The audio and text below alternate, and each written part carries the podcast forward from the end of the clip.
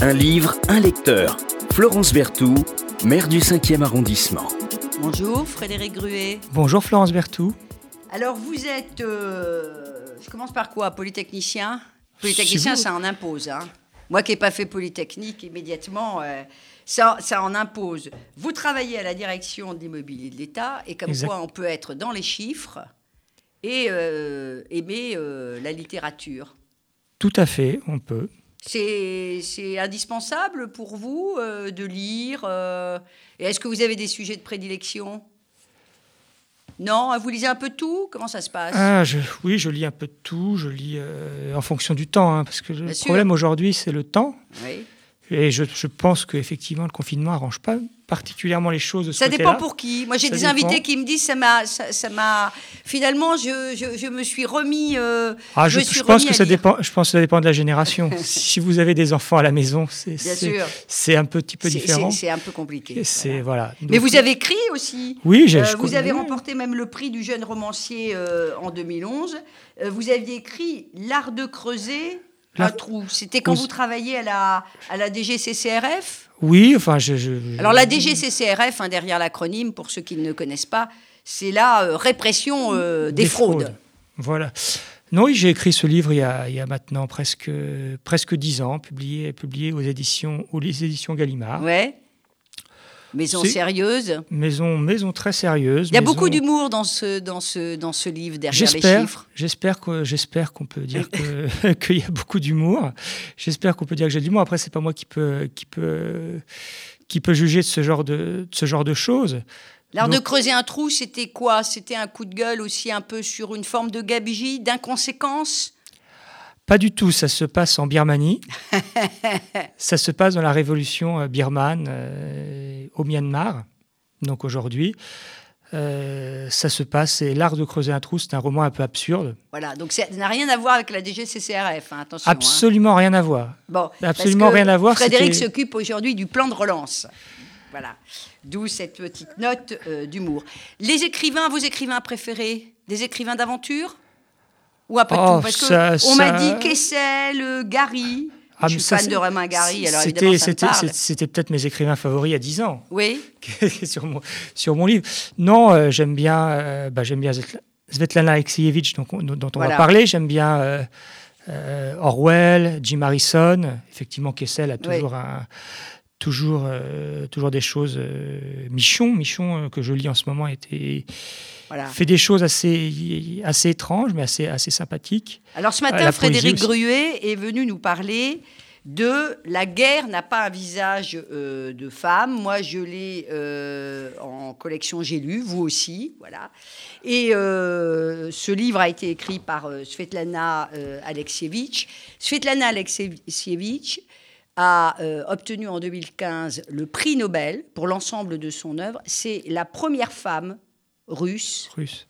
euh, à avoir euh, obtenu le, le- le prix le prix Nobel. Nobel. Et d'ailleurs, ce qui est assez intéressant, c'est que Svetlana Alexievitch, bon, ça a fait moins de bruit que Bob Dylan, bien sûr, mais ça a été le début d'un peu ce qu'on appelait le scandale du prix Nobel, parce que ça a été très contesté. Parce que- Pas pour moi. Pour moi, Svetlana Alexievitch est une, est une écrivaine à, part talent, entière, de talent. Mais c'est quelqu'un qui regroupe, qui depuis 1975 regroupe des témoignages. Voilà. C'est pas une romancière. Enfin, c'est pas une romancière, mais Voilà, elle on peut en réécrit. parler. On peut- justement, Alors on va, on va la débat. présenter, puis après on va voir un peu le genre C'est le littéraire. débat. Mais ça a justement été l'année d'avant, l'année avant Bob Dylan, ça a été le, le- le prix Nobel qui a commencé à être euh, contesté au sein de la, la communauté Bien littéraire. sûr. Parce que ceux qui ne connaîtraient pas euh, Alexievitch, euh, Svetlana Alexievitch, eh bien, euh, elle est beaucoup dans l'essai documentaire, comme on dit. Elle est dans le regroupement de témoignages, euh, Voilà. effectivement, l'essai documentaire. à mi-chemin entre l'histoire, mais on pourra y revenir peut-être. c'est pas, bien pas une historienne, Non parce que déjà, Alors on va, on va, on va peut-être d'abord la présenter quand même, juste en, deux mots. Alors, c'est une euh, journaliste d'origine biélorusse, oui, Voilà. Et elle a quand même un sujet de prédilection parce que je, regardais, j'ai lu Les ensorcelés euh, par, la, par la mort. Elle a écrit aussi euh, Cercueil de zinc. Euh, les ensorcelés par la, par la mort, alors je, je vous le conseille parce que c'est quand même sur les suicides euh, après la chute du communisme, un sujet qui est quand même totalement tabou, d'ailleurs du côté de, de, de, de l'Occident, hein, comme, du côté, euh, comme, de, comme de l'autre côté. Et euh, vous le disiez, à travers des, des, entretiens, elle nous restitue une part de, l'histoire. Elle est écrivain à part entière. vous allez peut-être nous dire pourquoi vous la considérez comme un écrivain à part entière. Elle a été très très critique à l'endroit du président biélorusse Loukachenko, oui. Voilà, qui lui en a beaucoup voulu. Donc elle est un peu partie pendant des années. Elle est revenue, je crois. En 2013, elle, habite, euh, elle habite euh, Minsk depuis, depuis 2013. Enfin, enfin Minsk, je m'avance peut-être un peu, enfin la Biélorussie. Oui. Euh, depuis 2013. Et c'est aujourd'hui, d'ailleurs, parmi les opposantes, il y a sept grands opposants à ouais.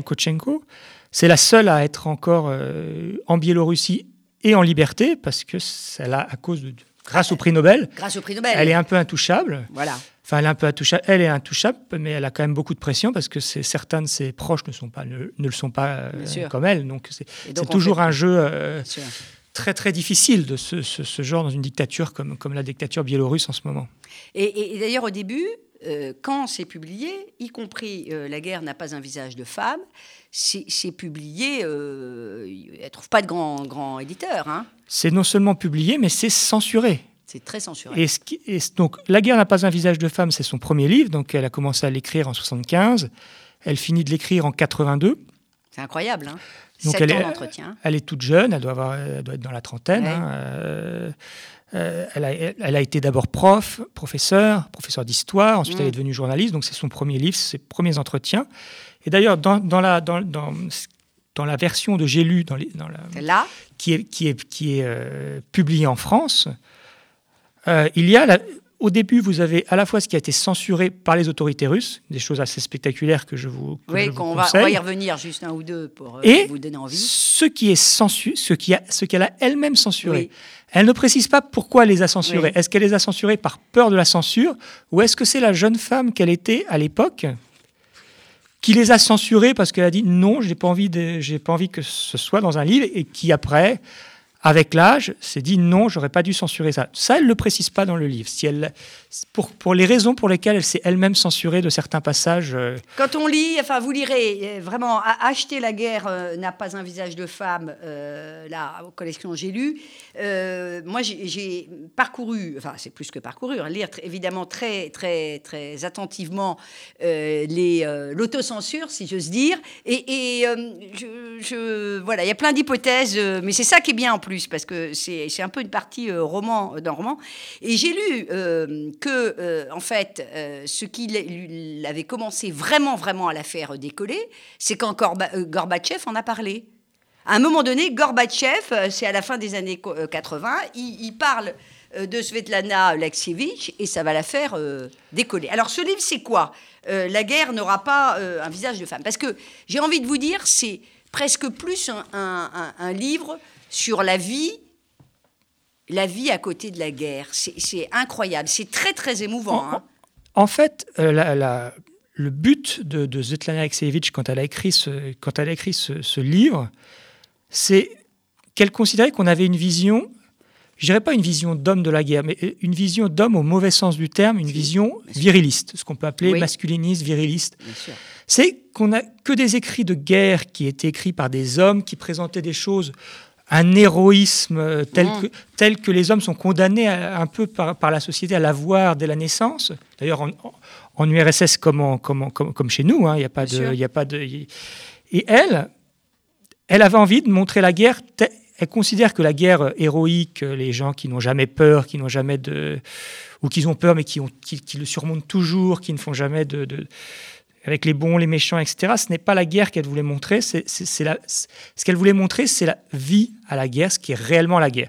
Et elle considérait qu'en partant du témoignage de femmes, qui n'avaient pas forcément vocation à se présenter euh, de manière, euh, de manière un peu Rambo, euh, de manière totalement héroïque, elle pouvait plus facilement y arriver. Si vous permettez aussi. Parce que, regardez, euh, je ne vois euh, ceux de 14, euh, on, magnifie le sacrifice. C'est-à-dire que même quand ils ne sont pas totalement héros, le fait même de se sacrifier les rend héroïques. Elle, elle, elle nous fait découvrir l'héroïsme, mais sous un angle sous, sous, un angle du, sous un angle du quotidien, sous l'angle de qu'est-ce qu'était réellement le, la vie, qu'est-ce que sont les émotions que, les, que, que, que, ces femmes ont pu avoir sur le front russe, qui était quand même le front russe euh, à cette époque a quand même été l'une des pires guerres euh, qu'on ait vécues. Alors il faut peut-être qu'on rappelle quand même que c'est ce qu'ils appellent la grande guerre patriotique. C'est pas comme nous la grande guerre, la guerre de 14-18. La grande guerre patriotique, c'est à peu près de mai 41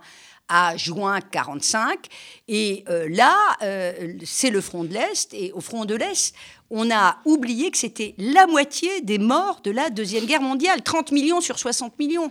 Ah ben, je pense que toute la guerre, de toute façon, la Seconde Guerre mondiale, s'est jouée sur le front de l'Est. Euh, toute, la guerre s'est jouée sur le front de l'Est. C'est là que les armées allemandes, les, leurs combattants expérimentés ont été, euh, ont été anéantis. C'est là que leurs, officiers sont, leurs officiers sont morts.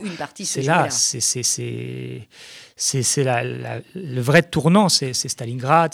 Nous parlons beaucoup du débarquement, et pour cause, mais il y a le débarquement, et il y a ce qui va se jouer pendant des années sur euh, ce euh, front euh, de l'Est, où on va, c'est ça qui est tout à fait nouveau, on y envoie des femmes. Dans l'armée américaine, les femmes sont à l'arrière quand vous dites on y envoie des femmes, non seulement on y envoie des femmes, mais peut-être l'expression euh, mérite d'être un peu précise, c'est qu'elles elles y vont, mais elles y vont de manière oui. On n'y envoie pas des femmes. C'est mon expression est malheureuse parce que elles, elles, y vont.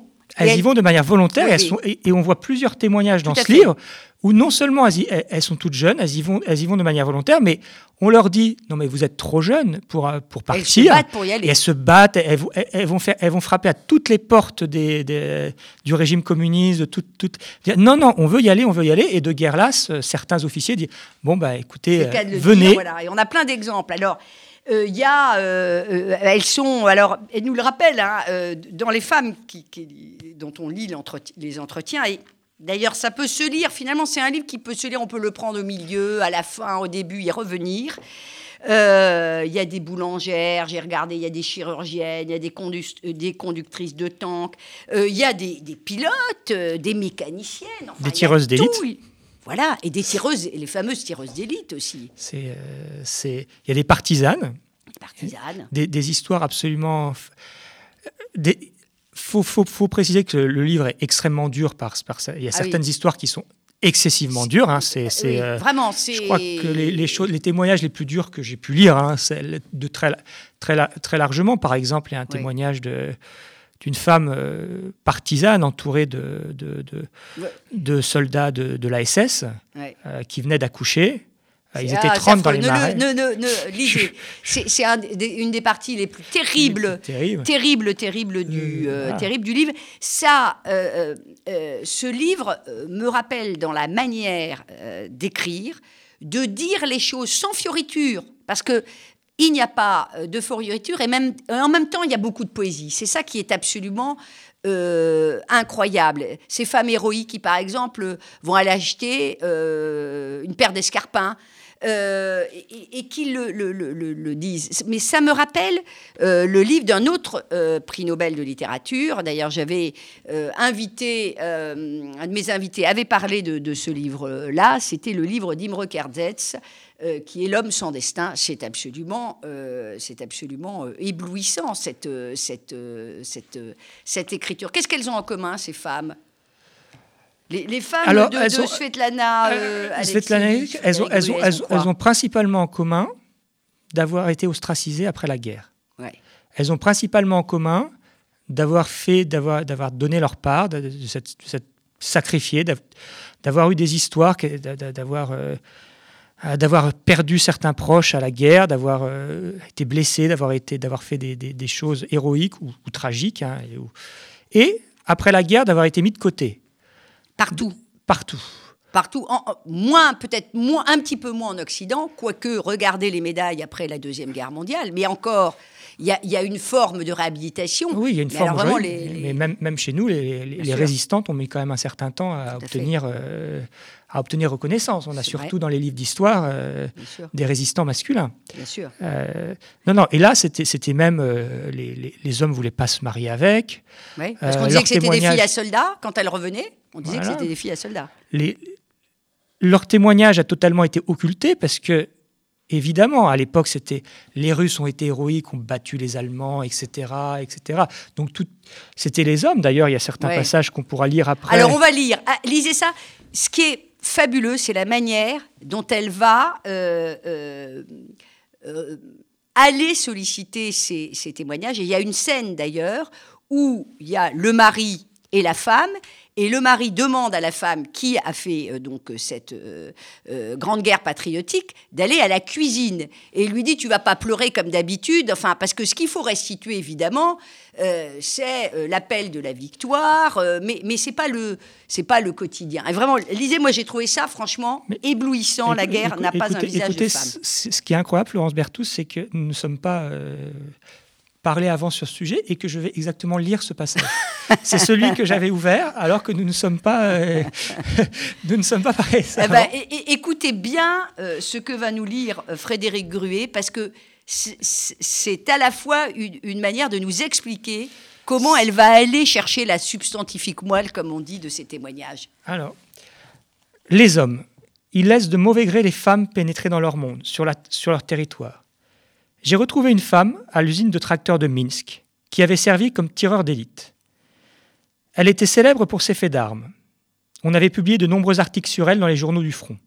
Quelques-unes de ses amies moscovites m'avaient donné son numéro de téléphone, mais il n'était plus valable. Je suis donc allé au service des cadres de l'usine où j'ai entendu des hommes, le directeur de, l'usine et le chef de service, me dire Est-ce que vous n'avez pas assez d'hommes à interroger? Pourquoi avez-vous besoin de femmes?